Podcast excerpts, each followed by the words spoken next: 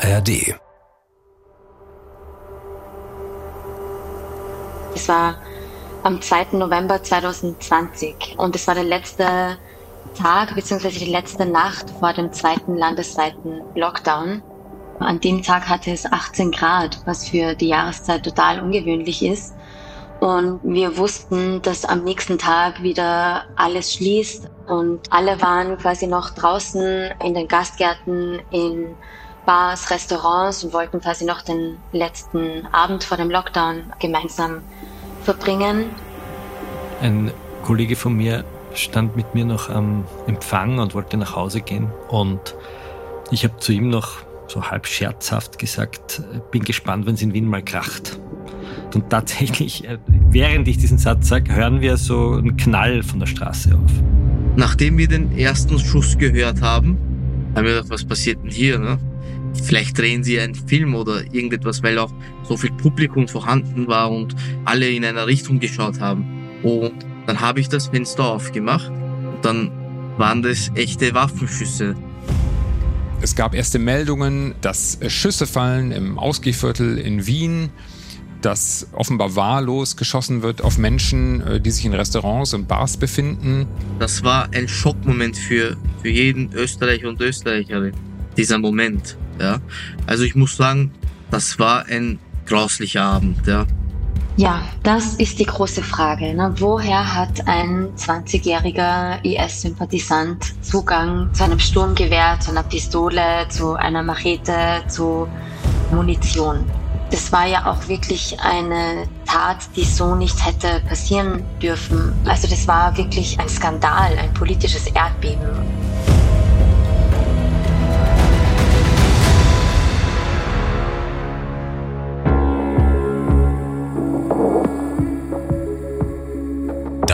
Matters. Geheimnisse der Geheimdienste. Ein Podcast von SWR3 und RBB24 Inforadio. Produziert von Bose Park Productions.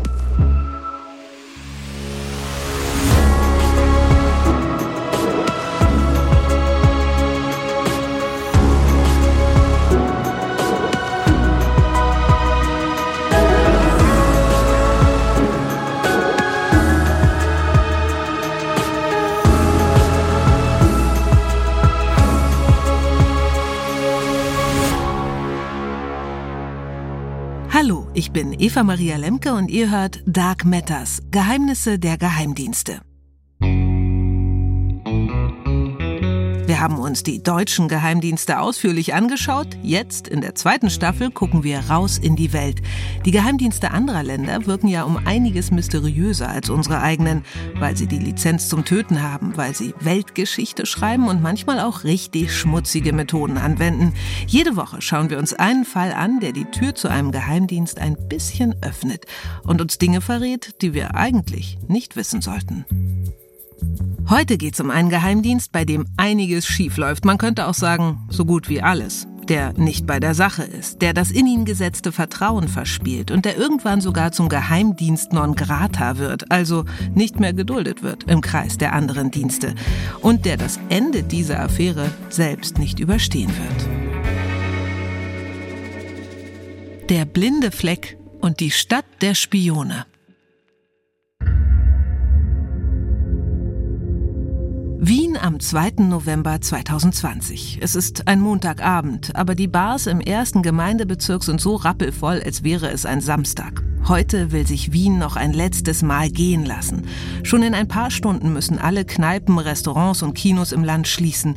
Die Corona-Fallzahlen steigen wieder und der zweite Lockdown der Pandemie hängt über der Stadt wie eine düstere Vorahnung. Wer jetzt alleine zu Hause sitzt, der wird dort lange sitzen bleiben. Die Bars legen sich an diesem Abend also extra ins Zeug. Einige haben bunte Totenköpfe aufgestellt. Heute feiert man in Mexiko den Dia de los Muertos, den Tag der Toten. Und irgendwie fühlt sich das hier auch gerade so bittersüß, schwer und fröhlich zugleich an wie dieser Feiertag. Wie ein letztes Mal für lange Zeit. Es ist genau 20 Uhr. Da hallen Schüsse durch die engen Gassen. Terror in Wien. Vier Tote, 22 Verletzte, 14 Festnahmen. Anschlag in Wien. Schwerstes Attentat seit Jahren. Terror in Österreich, Schüsse und Panik am Schwedenplatz. Und ein ganzes Land fragt sich, wer war der Attentäter? Ein gebürtiger Wiener, ein IS-Sympathisant. Er ist vor wenigen Monaten vorzeitig aus dem Gefängnis entlassen und einer, den die Behörden schon auf dem Schirm hatten. Nur folgte daraus nichts. Wir nennen ihn hier KF, weil er nie verurteilt werden konnte, denn er lebt nicht mehr. Dass er bis zu diesem 2. November 2020 aber nicht aufgehalten wird, das liegt daran, dass in den Sicherheitsbehörden gleich eine ganze Reihe von Fehlern passieren. Und das beginnt schon Jahre vorher. Seit 2018 war der spätere Täter ein junger Mann mit österreichischer und mazedonischer Staatsbürgerschaft als IS-Sympathisant bekannt. ARD-Terrorismusexperte Michael Göttschenberg erklärt warum. Er hatte versucht, zum IS auszureisen und zwar gleich zweimal. Einmal wollte er nach Afghanistan zum äh, IS-Ableger äh, Khorasan. Dann äh, war er in die Türkei gereist, um dort sich nach Syrien schleusen zu lassen und auf diese Weise zum IS zu gelangen. Wer da Anschluss sucht, wer dem IS oder seinen Verbündeten entgegenreist, der macht sich sofort verdächtig. KF wird also direkt nach der missglückten Ausreise festgenommen, von der Türkei nach Österreich zurückgeschickt und ist von da an ein Fall für die Ermittlungsbehörden. Und es kam dann zu einer unbedingten Freiheitsstrafe von 22 Monaten, die er im April 2019 in Österreich angetreten ist. Sagt Sahil Zarinfat. Sie ist Journalistin und Mitbegründerin der investigativen Rechercheplattform Dossier.at. Das Urteil gegen KF damals lautete Mitgliedschaft in einer kriminellen Organisation und Mitgliedschaft in einer terroristischen Vereinigung. Bis dahin läuft also alles rechtsstaatlich einwandfrei, aber ab dann eben nicht mehr, erzählt ARD-Terrorismusexperte Michael Göttschenberg. Im Endeffekt fingen in der Haft die eigentlichen Probleme schon an. Er wurde frühzeitig aus der Haft entlassen, ohne dass die Sicherheitsbehörden wirklich nochmal seine Gefährlichkeit beurteilt hätten, ohne dass es ein psychologisches Gutachten gegeben hätte. KF muss nicht einmal die Hälfte der Haftzeit verbüßen. Nach schon neun statt 22 Monaten wird er vorzeitig entlassen. Ungewöhnlich früh. Aber immerhin, es ist eine bedingte Entlassung. Heißt, genau, sie ist an Bedingungen geknüpft. So Sahil Zarinfat. Nämlich, dass er regelmäßig zu Deradikalisierungsgesprächen gehen muss mit einem Verein, der in Österreich für diese Gespräche zuständig ist und dass er natürlich quasi jetzt nur auf Bewährung bedingt entlassen ist. Also er musste sich da quasi diesen Bedingungen beugen, was er ja auch getan hat. Er war regelmäßig bei diesen Deradikalisierungsgesprächen, hat er einen Betreuer an seine Seite gestellt. Die Bewährungshelferin schaut immer wieder vorbei. Er bekommt einen Job bei einer Security-Firma, eine Gemeindewohnung, also quasi eine Sozialwohnung, die die Stadt Wien an Bedürftige vergibt. Und obendrauf noch rund 900 Euro Sozialhilfe. Läuft also ganz gut für KF. Und der macht erstmal das, was von ihm erwartet wird. Er gibt den geläuterten Sünder, der weiß, wie glimpflich das alles für ihn ausgegangen ist. Wenn er von der Zeit vor der Haft spricht, dann meistens davon, dass er in den falschen Kreisen unterwegs gewesen sei. Aber die Wirklichkeit sieht ganz anders aus. Diese Kreise spielen in seinem Leben nach wie vor eine wichtige Rolle und er findet sie alles andere als verkehrt. Er radikalisiert sich weiter und als das niemandem aufzufallen scheint, geht er auch immer offener damit um. Er war weiterhin in dschihadistisch motivierten Gruppen unterwegs, von gleichgesinnten Menschen umgeben, hat bereits im März, also nur zwei Monate nach seiner bedingten Entlassung, erstmals versucht, eine Waffe äh, zu kaufen und das alles unter den Augen der Behörden. Also die haben ihn eigentlich die ganze Zeit dabei beobachtet und haben auch Berichte von seinem Deradikalisierungsbetreuer bekommen, dass er sich weiterhin radikalisiert, dass er nicht geläutert ist, sondern im Gegenteil sich für seine Gesinnung typischen Bart hat wachsen lassen, dass er durch Training und Anabolika sehr schnell an Muskelmasse zugelegt hat, dass er quasi auch sich einschlägig äh, kleidet und all das haben die Behörden gewusst und haben, man weiß nicht warum, tatenlos zugesehen. Und dann passiert etwas, das bis heute Fragen aufwirft. Der österreichische Nachrichtendienst wird von den deutschen Kollegen vom Bundeskriminalamt, kurz BKA, kontaktiert. Man wisse von einem bevorstehenden Treffen bekannter Islamisten in Wien. Sahil Zarinfat. Die haben ihre Kollegen in Österreich informiert und haben eine Observation angefordert bzw. um eine gebeten. Und die österreichischen Beamten haben das auch gemacht, haben drei Tage lang zugesehen, wie der spätere Attentäter die Dschihadisten aus der Schweiz bei sich zu Hause beherbergt, wie er sie in Wien herumführt, mit ihnen quasi so eine Stadttour macht, ihnen zeigt, welche Sehenswürdigkeiten Wien hat, geht mit ihnen essen, geht mit ihnen trinken, geht mit ihnen ins Fitnessstudio. Und das alles beobachtet der österreichische Geheimdienst und macht nichts. Diese Terrorreisegruppe, allesamt bei den Behörden bekannte Dschihadisten, zieht also ungestört durch Wien, macht Selfies, geht gemeinsam ins Fitnessstudio an die Beinpresse und bleibt dabei oft sogar völlig unbeobachtet. Denn immer wieder verlieren die Ermittler ihre Spur und nehmen sie erst einige Stunden später wieder auf.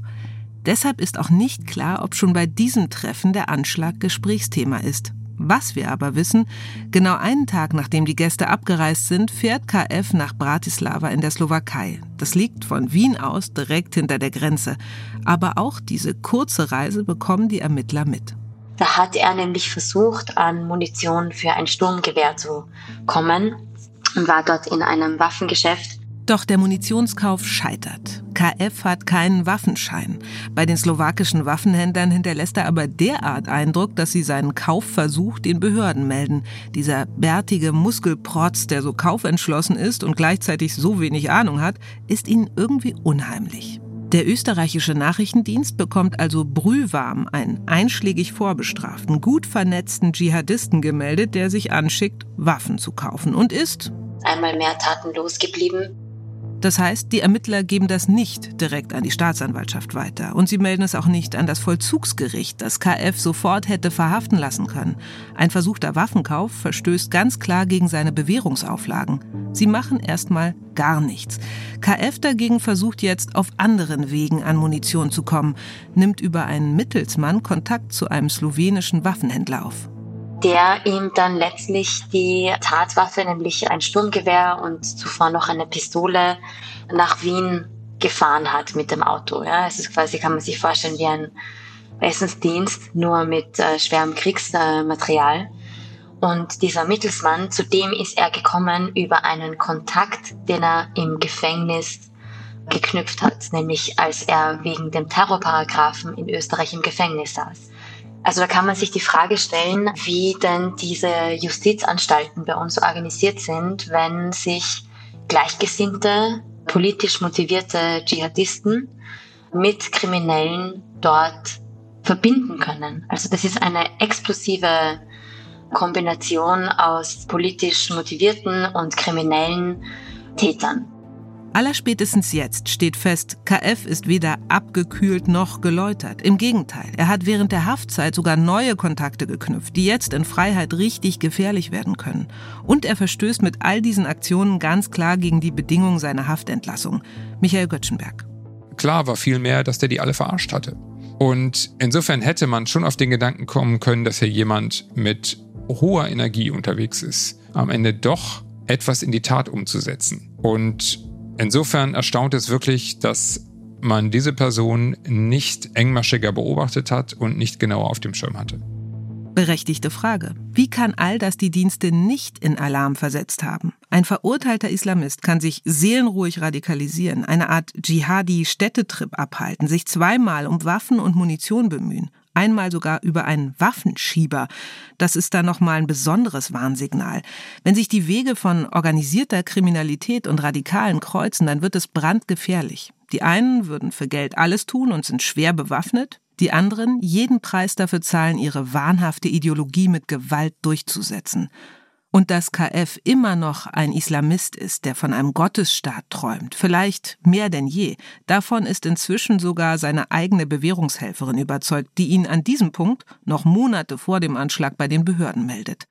Nur kommt es eben darauf an, wo diese ganzen Verdachtsmomente und Meldungen zusammenlaufen. Und das ist in diesem Fall das österreichische Bundesamt für Verfassungsschutz und Terrorismusbekämpfung, einer der drei österreichischen Geheimdienste. Sahel Zarinfat erzählt, das war damals nicht die zuverlässigste Behörde, um es mal vorsichtig auszudrücken. Das BVT war ein Skandal umwobenes und von Misskommunikation und Missmanagement gebeuteltes Amt. Zum Pech aller äh, ein wichtiges Amt, das immer wieder in die Schlagzeilen geraten ist durch Behördenversagen, durch einfach der Misskommunikation und dem Missmanagement auch mit anderen äh, Geheimdiensten, die es in Österreich gibt. Das hat interne, aber auch externe Faktoren, warum es quasi zu dieser Misswirtschaft gekommen ist. Michael Göttschenberg erklärt, der Anschlag fiel in eine Zeit, in der diese Behörde auf dem absoluten Tiefpunkt angekommen war. Es wirkt im Grunde so, als hätte der ganze Laden innerlich gekündigt. Der Grund dafür war der Skandal rund um das Bundesamt für Verfassungsschutz und äh, Terrorismus, das eigentlich de facto fast nicht mehr arbeitsfähig war zu diesem Zeitpunkt das auch aus dem Kreis der europäischen Inlandsgeheimdienste äh, quasi ausgeschlossen worden war, aufgrund der Zustände, die dort herrschten. Skandal, arbeitsunfähig, ausgeschlossen, also da lief einiges schief. Aber von vorn. Das BVT ist ebenso wie die deutschen Geheimdienste ein Nachrichtendienst und steht, wie die Deutschen, eher in der zweiten Reihe, erzählt Thomas Riegler, Experte für Spionage und Terrorismus und Autor des Buches Österreichs geheime Dienste. Es ist einfach ein qualitativer Unterschied, wenn man die österreichischen Nachrichtendienste vergleicht mit internationalen Partnern wie die CIA oder MI6, also die österreichischen Nachrichtendienste agieren nicht im Ausland, mischen sie nicht in die politischen Gegebenheiten von anderen Ländern ein und versuchen auch nicht dort über die großen Maßen hinaus Informationen zu beschaffen. Deshalb ist es also wichtig, da zu differenzieren. Äh, Nachrichtendienst ist die bessere Bezeichnung einfach für die österreichischen Dienste. Und auch das hat Österreich mit Deutschland gemein. Es gibt drei verschiedene Nachrichtendienste. Zwei gehören zum Bundesheer und beschäftigen sich also mit der Auslandsaufklärung beziehungsweise mit dem Eigenschutz des Bundesheers. Das heißt, wir haben dann noch den dritten Dienst, das ist eben diese DSN, früher BVD. DSN steht für Direktion Staatsschutz und Nachrichtendienst und ist vergleichbar mit dem Bundesamt für Verfassungsschutz, dem deutschen Inlandsgeheimdienst. Aber früher, zur Zeit des Anschlags und davor, hieß die Direktion Staatsschutz und Nachrichtendienst eben BVT, Bundesamt für Verfassungsschutz und Terrorismusbekämpfung. Und dieses Amt hatte buchstäblich zu viel zu tun, erklärt Thomas Riegler. Das ist im Grunde eine Art Superbehörde, die alle möglichen Bereiche abdecken muss, die die innere Sicherheit betreffen. Ja, das kann sich also den, die Gefahr durch Extremismus, einerseits durch Terrorismus oder es geht auch natürlich um Spionageabwehr, was ein großes Thema in Österreich ist. Also es, es gibt einfach sehr viele Aufgabenbereiche und äh, das war auch einer der Gründe, warum das BVD zum Beispiel also auch immer wieder überfordert gewesen ist. Denn tatsächlich ist in Wien einiges los, wenn es um Spionage geht. Die Stadt gilt als Agententummelplatz. Wenn ein Wiener Hotel saniert wird, dann purzeln den Bauarbeitern schon mal die Abhörwanzen entgegen beim Tapetenabziehen. Ganz kurz. Ihr habt wahrscheinlich bis hierhin auch gedacht, die österreichischen Dienste, die sind im internationalen Vergleich eher so der Heimatroman, neben lauter Psychothrillern vom Spannungsgrad her. Aber weit gefehlt. Denn erstens operieren sie in einer der Welthauptstädte der Spione und zweitens ist bei ihnen einzigartig viel schiefgelaufen. Erklären wir, besprechen wir, beleuchten wir in unserer Hintergrundfolge mit Michael Göttschenberg. Dafür einfach dranbleiben.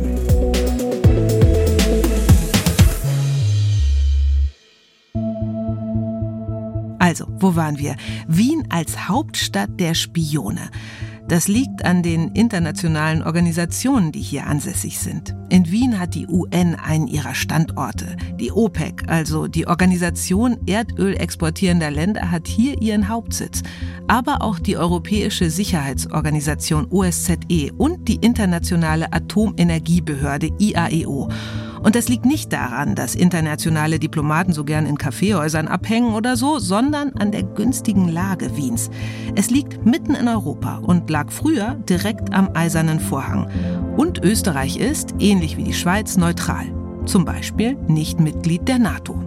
Das heißt, die Diplomatendichte ist sehr hoch und äh, immer dort, wo sehr viele Diplomaten anwesend sind, findet auch sehr viel Spionage statt, weil also ausländische Geheimdienstmitarbeiter traditionell unter diplomatischer Abdeckung sozusagen äh, ihrer Tätigkeit nachgehen.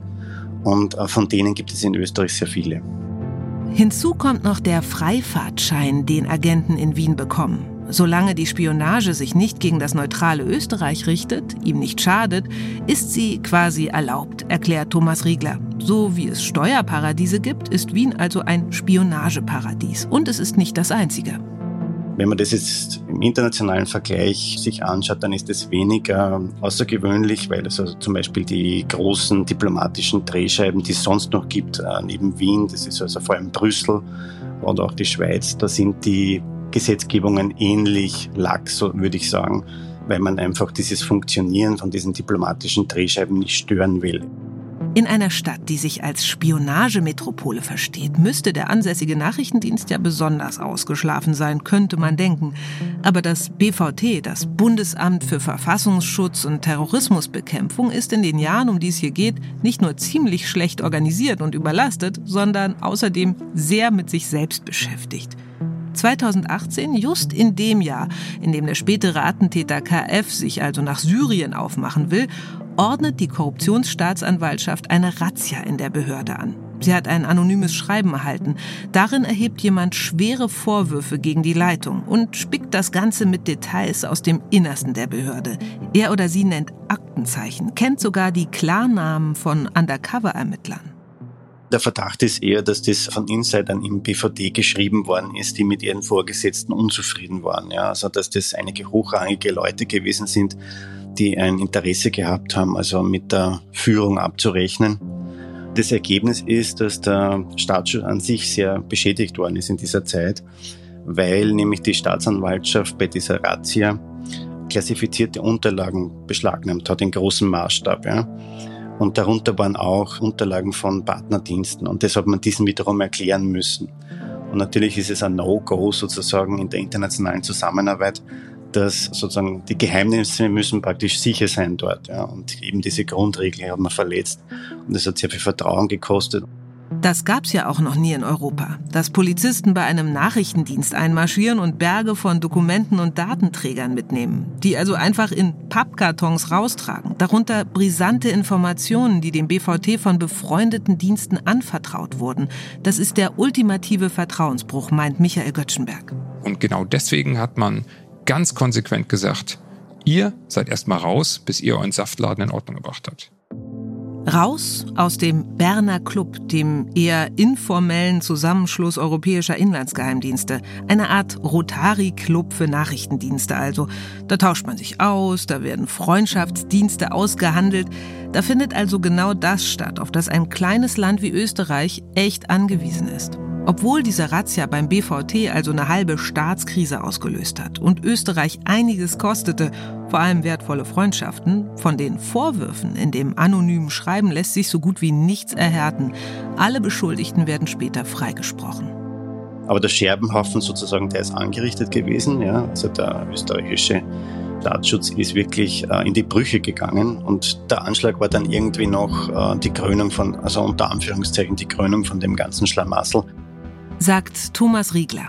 Wir sind zurück im Sommer 2020, zwei Jahre nach der Razzia im BVT. In dieser Zeit herrscht dort bittere Personalnot. In einem Amt mit derartig ramponiertem Ruf will anscheinend kaum noch einer arbeiten. Das BVT ist also nur bedingt arbeitsfähig. Und das erklärt vielleicht auch, warum KF, der Mann, der in Wien in wenigen Wochen schon einen Terroranschlag verüben wird, bislang so ungestört vorgehen kann warum monatelang seine Waffenkäufe, seine radikalen Ansichten, das Dschihadistentreffen auf seine Einladung in Wien zwar registriert wurden, aber nie etwas nach sich zogen. Bis jetzt, wenige Wochen vor dem Anschlag, wird KF offiziell als gefährlich eingestuft. Endlich. Und damit verbunden ist eigentlich auch eine sogenannte Gefährderansprache, so Thomas Riegler. Eine Gefährderansprache bedeutet, dass also derjenige muss sich dann praktisch bei der Polizei melden und wird dann von einem eigens geschulten Organ praktisch über rechtskonformes Verhalten aufgeklärt. Ja. Und das dient also dazu, dass man diese Gefährder, ja, dass man denen halt vermittelt, ihr seid unter Beobachtung, wir wissen, was ihr tut, so unter Anführungszeichen. Und man, man versucht dann halt herauszufinden, aus dem Verhalten, das dann derjenige an den Tag legt, bei diesem Gespräch zu schließen, wie ist der jetzt gerade unterwegs, wie tickt der, ja. Und diese Maßnahme, die ist aber verschoben worden, ja. Und zwar deswegen, weil zur selben Zeitpunkt eine große Razzia gegen die Muslimbrüderschaft vorbereitet worden ist. Die knapp vorhandenen Kräfte dieser gebeutelten Behörde werden also anderswo zusammengezogen, kommen wir gleich noch zu. Und der Besuch bei KF bleibt deshalb aus, ein folgenschwerer Fehler, wie sich zeigen wird. Natürlich kann man sagen, hinterher ist man immer klüger, es gab zu diesem Zeitpunkt einfach hunderte islamistische Gefährder in Österreich, es ist unmöglich, die alle zu bewachen, Trotzdem ist die Gleichzeitigkeit, mit der die Überwachung einerseits im großen Stil mit Razzia und allem stattfindet und andererseits so komplett ausbleibt, bemerkenswert. Während alle Einsatzkräfte in diese eine Richtung schauen, bekommt der Typ, der Österreich in diesem Moment am gefährlichsten werden kann, der schon in wenigen Wochen vier Menschen töten wird, keinen Besuch, keine Gefährderansprache. Und dann ist er da, der 2. November 2020 an dem KF seine Wohnung um kurz nach 18 Uhr verlässt. Er hat die Möbel vorher zu einer Art Barrikade aufgetürmt. Würde er später hierher zurückfliehen, würde es einen Schusswechsel geben, dann könnte er sich dort verschanzen. Er macht sich zu Fuß auf den Weg in die Innenstadt. Seine Tatwaffen trägt er schon bei sich, in einer Einkaufstüte. Er steuert das sogenannte Bermuda-Dreieck an, eine Gegend in der Wiener Innenstadt, die Sahil Zarinfat so beschreibt. Im ersten Wiener Gemeindebezirk und ist quasi so eine Gegend, wo ganz viele Bars und Restaurants aneinandergereiht sind. Eine Gegend, in der viele junge Menschen, aber natürlich auch ältere ihre Zeit verbringen, den Abend verbringen. Es gibt ganz viele Bars, Diskotheken. Es ist eine Ausgemeile. Der Name Bermuda-Dreieck kommt dann wohl daher, dass man da ganz gut versacken kann zwischen all den Bars, Clubs und Diskotheken ob KF ein konkretes Ziel hatte, ob er einen Ort ausgespäht hat vorher, das ist nicht geklärt. Er läuft auf jeden Fall erstmal stundenlang herum. Aber es gibt Hinweise und Mutmaßungen, dass sein ursprüngliches Anschlagsziel ein französisches Nobelrestaurant in der Nähe vom Bermuda-Dreieck gewesen sein könnte. Und dass das Motiv dahinter die erneute Veröffentlichung der Mohammed-Karikaturen der französischen Satire-Zeitschrift Charlie Hebdo gewesen sein könnten. Denn er hatte ein paar Tage vor dem Anschlag im französischen Nobelrestaurant angerufen und just an dem Tag, am Tag des Anschlags, hatte das Restaurant Ruhetag. Ähm, das heißt, es war wie jeden anderen Montag auch an dem Tag zu. Und so wird gemutmaßt äh, von der Polizei, dass er umdisponieren musste und sich einen neuen Plan zurecht überlegen musste. Und ja, wenn er quasi schon mal dort in der Gegend ist und sieht, dass sehr viele Menschen im Bermuda-Dreieck im Gastgarten sitzen, wird er vielleicht darauf umgeschwenkt haben. An dieser Stelle eine kurze Warnung. Im nächsten Teil gibt es ziemlich detaillierte Schilderungen des Attentats. Wenn du dir das lieber nicht anhören möchtest, dann spring zu Minute 31. Um kurz vor 20 Uhr steht der Attentäter mit etwas, das nach einem Sprengstoffgürtel aussieht und einer Sturmhaube in der Nähe der sogenannten Jerusalemstiege. Er ist weiß gekleidet. Das ist in der Nähe von einer bekannten Synagoge im ersten Bezirk in Wien und er steht auf dieser äh, Stiege und sieht eine Gruppe von fünf Personen äh, ebenfalls auf dem Plateau dieser Stiege stehen und zielt auf die Gruppe und trifft eine der fünf Personen tödlich. Einer aus der Gruppe versucht sich noch um den getroffenen Freund zu kümmern. Schließlich rennen alle weg und KF macht einfach weiter. Er marschiert dann quasi ein paar Schritte weiter Richtung Salzgries. Das ist ein Restaurant auch in der Nähe von der Jerusalemstiege und schießt dort wahllos in die Menschengruppe, die im Gastgarten vom Salzgries sitzt und trifft dort die 24-jährige Studentin, die als Kellnerin in diesem Restaurant arbeitet, ebenfalls tödlich. KF geht die engen Gassen im ersten Wiener Gemeindebezirk auf und ab, manche sogar mehrmals, als hätte er alle Zeit der Welt. Zu einem seiner Opfer kehrt er sogar noch mal zurück und feuert weitere Schüsse ab. Alles, während um ihn herum die Menschen in Panik davonrennen, auseinandertreiben. 90 Schüsse gibt KF ab in diesen neun Minuten. Das ist kein Dauerfeuer, eher ein stetiges, ein unablässiges immer wieder Abdrücken. Vier Menschen sterben, 23 werden verletzt, teilweise sehr schwer, bis der letzte Schuss in dieser Nacht fällt. Um äh, 20.09 Uhr kommt es quasi zu der tödlichen Schussabgabe der Vega. Das ist in Wien die Spezialeinheit, die Sondereinheit der Polizei wo ein Vega-Beamter den tödlichen Schuss auf den Attentäter setzt äh, und ihn in der Nähe vom Bermuda-Dreieck, ähm, quasi wie man im Fachjargon sagt, ausschaltet. ARD-Terrorismusexperte Michael Göttschenberg. Das war in der Tat erschütternd und dass da ein Mann unterwegs sein würde mit einer Sprengstoffgürtelattrappe, mit einem Gewehr, einer Pistole, einer Machete bewaffnet, durch die Straßen zieht und wahllos auf Menschen schießt, die quasi vor dem großen Lockdown äh, noch einmal rausgehen wollten, sich vergnügen wollten. Das war wirklich erschütternd und bedrückend und das hat äh, nicht nur in Österreich, sondern auch bei uns in Deutschland hier einen Schock ausgelöst. Michael Göttschenberg meint, KF war ein Attentäter ganz wie ihn sich der Islamische Staat wünscht und wie er ihn gerade zu diesem Zeitpunkt auch dringend braucht. Der IS war ja von der Landkarte verschwunden, er galt als militärisch besiegt und war dabei, sich in den Untergrund zu verabschieden, galt als geschwächt und dann kommt einer und macht genau das, was sich der IS immer gewünscht hat, dass er nämlich auf Eigeninitiative ohne jemals dort gewesen zu sein, zur Tat schreitet und äh, Menschen tötet und das Ganze dann auch noch im Namen des Islamischen Staats. Das war genau das, was äh, der IS immer wollte. Und Gerhard Schindler, ehemaliger Chef des Bundesnachrichtendienstes, bringt dazu zwei ganz interessante Begriffe ins Spiel.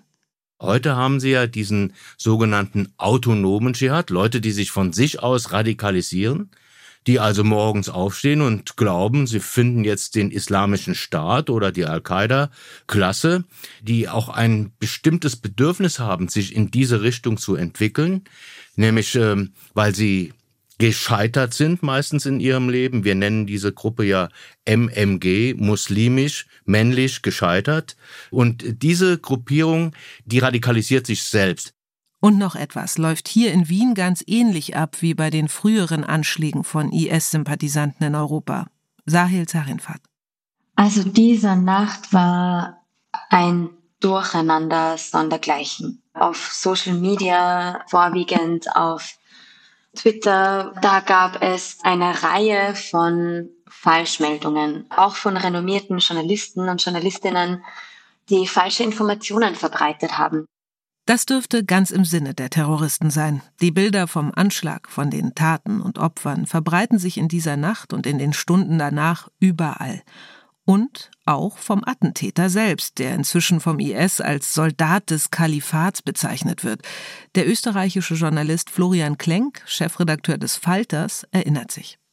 Es gab dann eine große Diskussion darüber, ob man den Namen nennen soll und ob man sein Bild zeigen soll da gab es zwei Lager. Die einen haben gesagt, nein, man soll das nicht zeigen, man soll ihm keine Bühne geben, man soll die Opfer zeigen ähm, und man soll mit den Opfern reden. Ich habe dem anderen Lager angehört. Ich bin der Meinung, dass man sehr wohl erzählen soll, wer das war und wie er sozialisiert wurde und wie die Polizeibehörden und auch vor allem die Geheimdienste und der Verfassungsschutz in dem Fall versagt haben bei der Einschätzung der Gefahrenlage.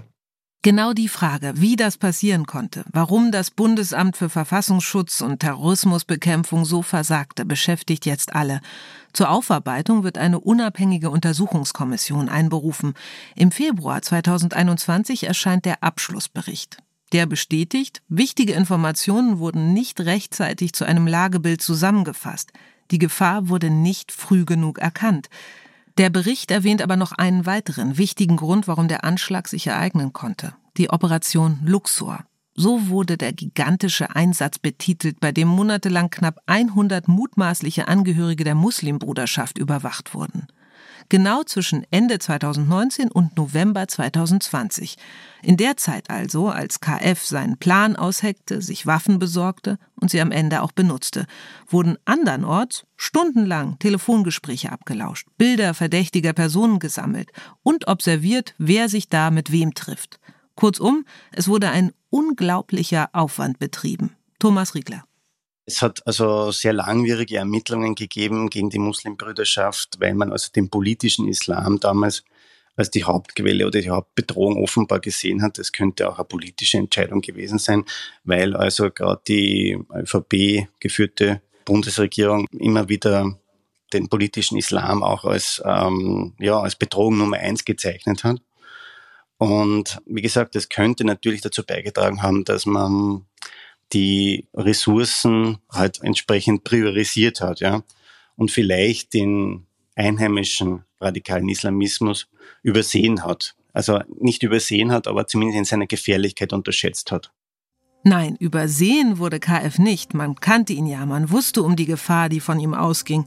Man hatte ihn sogar als Gefährder eingestuft. Nur folgte daraus eben nichts. Er ist ein Homegrown Terrorist, ein gebürtiger Wiener und das Augenmerk liegt eben eher auf der Muslimbruderschaft ägyptischen Ursprungs. Deswegen ja auch der Name der Operation Luxor nach der Stadt am Ufer des Nils. Die Beamten waren also zu sehr damit beschäftigt, allesamt konzentriert in diese andere Richtung zu schauen, in Richtung des politischen Islams der Muslimbruderschaft und ihrer Vereine, obwohl da wiederum keine der Zielpersonen als Gefährder eingestuft war und die Muslimbruderschaft in Österreich auch nicht als terroristische Organisation gilt. Eine klassische Fehlentscheidung, befindet auch Thomas Riegler. Die Muslimbrüderschaft ist ja außerhalb von Ägypten ist nicht wirklich aufgefallen mit Anschlägen, sondern es ist ja mehr eine Art politische Ideologie. Vielleicht kennt ihr diese Schnitttechnik in Filmen. Parallelmontage heißt die. Da werden zwei Handlungsstränge miteinander kombiniert, die eigentlich wenig miteinander zu tun haben und doch zusammenwirken. Bei Das Schweigen der Lämmer etwa, da gibt es diese berühmte Szene, Agentin Clarice Starling macht sich auf den Weg zu einem Zeugen.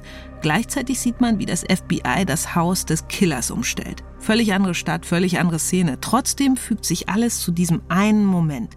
Scharfschützen postieren sich, Waffen werden durchgeladen, der Klingelknopf wird gedrückt eine Tür öffnet sich und da wird plötzlich klar, die Beamten haben das völlig falsche Haus gestürmt. In Wahrheit ist es Clarice, die dem Serienmörder gegenübersteht. Und zwar ganz allein. So ähnlich ist es hier auch. Alles passiert gleichzeitig. Der Killer macht sich bereit zur Tat, die Polizei bereit zum Zugriff, bereit für diese gigantische landesweite Razzia. Und während die Beamten quasi schon fast den Klingelknopf drücken, nur wenige Stunden vor der Razzia, verlässt der wirkliche Täter völlig unbehelligt seine Wohnung in Richtung Wiener Ausgehviertel. Dieses enge Zusammenspiel, das enge zeitliche Zusammenspiel ist natürlich hochinteressant im Nachhinein gesehen. Also, dass dieser große Schlag gegen die Muslimbrüderschaft praktisch in den Morgenstunden des 3. November angesetzt gewesen wäre. Und dann ist praktisch dieser Attentäter, wie es scheint, irgendwie dem Ganzen in die Quere gekommen ja, und hat diesen Anschlag verübt. Wobei es bis heute also keinen Beweis oder keinen äh, Ansatzpunkt dafür gibt, dass der irgendwie von dieser Razzia gewusst haben könnte. Ja. Wegen des Attentats am 2. November wird der Zugriff gestoppt und um eine Woche verschoben. Am 9. November stürmen 930 Beamte um 5 Uhr morgens 70 Orte in vier verschiedenen Bundesländern Österreichs. Eine Operation, wie sie das Land noch nie gesehen hat. Der damalige Innenminister Karl Nehammer von der österreichischen Volkspartei ÖVP hält im Anschluss eine Pressekonferenz. Und die ist bemerkenswert. Es gibt zwar keinen Hinweis auf einen Zusammenhang zum Anschlag eine Woche zuvor, nichts, was auf eine Verflechtung zwischen der Muslimbruderschaft und dem Attentäter vor genau einer Woche hindeutet, trotzdem lässt er es so klingen. Wir führen derzeit einen Kampf an zwei Fronten. Auf der einen Seite klären wir das unmittelbare Umfeld des Attentäters auf, um die Tat vollständig aufzuklären. Und auf der anderen Seite führen wir den Kampf gegen die Hintermänner, gegen die Hassseher, gegen die Ideologie des politischen Islams und die Finanzierer von Radikalisierung und Terrorismus, damit derartige Taten in Zukunft möglichst zu verhindern sind. Inzwischen, Jahre später, will weder Nehammer noch sonst irgendjemand, der beteiligt war, über die Operation Luxor sprechen. Denn die Operation Luxor ist eigentlich bis heute hat die nicht wirklich ein einziges Ergebnis abgeliefert. Also es ist von den ganzen Beschuldigten niemand angeklagt worden bislang. Und die Erkenntnisse, die sind nicht wirklich großartig gewesen, ja. Nicht nur liefert die ganze Aktion keine relevanten Erkenntnisse, die Operation Luxor macht sogar als Behördenskandal und als größte rassistische Polizeioperation Österreichs Schlagzeilen.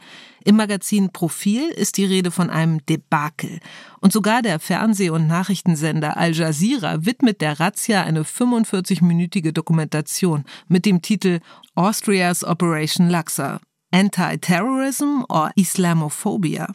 Antiterroreinsatz oder Ausdruck von Islamphobie. Kurz, die ganze Sache ist ein Reinfall, dass der Inlandsgeheimdienst, der die Terrorismusbekämpfung schon im Namen trägt, genau die dann aber so offensichtlich nicht hinbekommt, ist ziemlich peinlich. Darauf folgen harsche Konsequenzen für das BVT. ARD-Terrorismusexperte Michael Göttschenberg. Der Anschlag in Wien war sozusagen der letzte Auslöser, dass man am Ende gesagt hat, wir müssen dieses Bundesamt komplett neu aufstellen. Und was macht man, wenn ein Name in Misskredit geraten ist?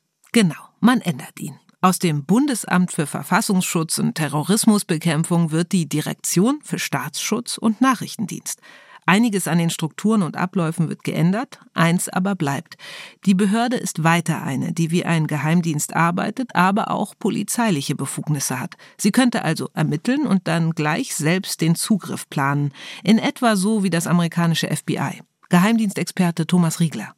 Das ist ein interessanter Unterschied zu Deutschland, nicht? Also das Bundesamt für Verfassungsschutz hat ja keine exekutiven äh, Befugnisse, ist also muss also die Polizei rufen, um jemand festzunehmen.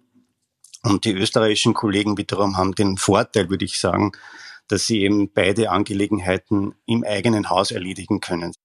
Außerdem wurde eine Art operatives Lagezentrum eingeführt, in dem alle Informationen zusammenlaufen sollen. Das gibt's bei uns auch, das gemeinsame Terrorismusabwehrzentrum in Berlin, wo alle Sicherheitsbehörden an einem Tisch sitzen. Aber was neue Namen und Strukturen nicht ändern können, ist die Behördenmentalität, das Konkurrenzdenken zwischen Bundes- und Landesbehörden, dass einer gegen den anderen arbeitet und seine Erkenntnisse eifersüchtig bewacht, statt sie zu teilen. Dieses Denken hält sich in den Fluren seit Jahrzehnten und es ist schwer, das einfach so loszuwerden, sagt Michael Göttschenberg. Das aus den Köpfen rauszukriegen, das kriegt man mit keiner Strukturreform hin. Das dauert wesentlich länger und insofern schleppt man diese Probleme trotz aller Reformen dann auch jahrelang noch mit sich rum? Also danach waren die Reaktionen einfach mal aus einer Schockstarre heraus. Als dann die ganzen behördlichen Versäumnisse nach und nach ans Tageslicht gekommen sind und von der Untersuchungskommission aufgearbeitet worden sind, hat es zu sehr viel Aufruhr geführt. Sahil Zarinfat beschreibt hier eine Seite der Geschichte, die wir noch gar nicht besprochen haben. Die der Angehörigen, der Überlebenden. Wie muss es für sie gewesen sein, zu erfahren, dass all das hätte verhindert werden können, dass so viel schiefging, dass die, die sie schützen sollten, es einfach nicht taten? Die Hinterbliebenen der Todesopfer reichen sogar eine Amtshaftungsklage gegen die Republik Österreich ein. Das heißt, sie wollten höhere Schadenersatzsummen von der Republik fordern, da sie ja quasi das äh, behördliche Versagen im Vorfeld des Anschlags belegen konnten.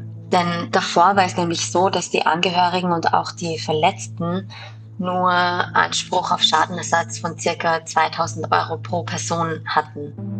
Natürlich kann Geld niemals so einen Verlust aufwiegen, aber wenn man plötzlich jemanden verliert, dann ist es zumindest etwas erleichternd, wenn nicht auch noch finanzielle Sorgen dazukommen. Und 2000 Euro, das reicht gerade mal für die günstigste anonyme Bestattung. Eines der Opfer stammt aus Deutschland. Allein die Überführung des Leichnams von Österreich nach Deutschland kostet knapp 10.000 Euro. Die Betroffenen, also sowohl die Hinterbliebenen als auch die Verletzten an dem Abend, die haben das als Hohn wahrgenommen. Noch dazu, weil sich von politischer Seite kaum jemand, bis auf den Bundespräsidenten, aber dann äh, quasi von der Staatsspitze abwärts niemand, sich jemals bei den Opfern äh, und Hinterbliebenen entschuldigt hat und auch nicht um Verzeihung gebeten und äh, nicht ihr Beileid ausgesprochen.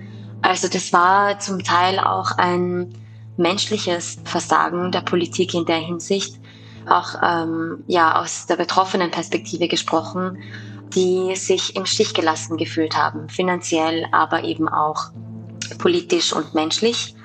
Und das hat, glaube ich, ihre Wut, die nach der Trauer kam, beziehungsweise im Wechselspiel mit der Trauer kam, verstärkt. Das kann man teilweise bis heute noch raushören, nachempfinden, wenn man mit den Hinterbliebenen noch spricht.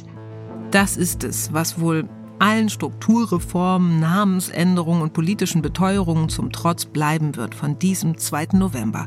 Die Fassungslosigkeit der Opfer und Hinterbliebenen. Und von allen, die das aus nächster Nähe mit ansehen mussten und hinterher erfuhren, dass das im Grunde nur der letzte Akt in diesem Drama war und der Inlandsgeheimdienst bis dahin vor allem zugeschaut hatte dass das eben nicht unausweichlich, völlig überraschend kam.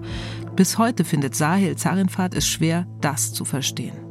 Wenn man sich da mit diesem Thema im Detail beschäftigt, dann schaudert einem. Das kann man sich einfach nicht erklären, wie so viele Fehler hintereinander und Versäumnisse und grobe Fehler auch in der Justiz passieren können in so kurzer Zeit, die so verheerende Auswirkungen haben.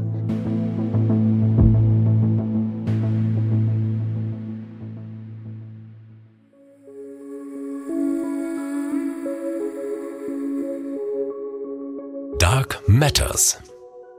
Geheimnisse der Geheimdienste. Ein Podcast von SWR3 und RBB24 Inforadio. Produziert von Bose Park Productions. In der nächsten Folge von Dark Matters geht es um die Nacht im Jahr 2015, die in Paris und im dortigen Bataclan Gewalt entfesselte wie nie zuvor bei einem Terrorakt. Und es geht wieder um die Frage, warum die Geheimdienste diesen Wahnsinn nicht verhindern konnten. Auch dort waren die Täter keine Unbekannten. Aber der Plan hinter den Anschlägen stammte ausgerechnet von einem anderen Geheimdienst, dem wahrscheinlich gewissenlosesten der Welt. Die ganze Geschichte hier bei Dark Matters, Geheimnisse der Geheimdienste.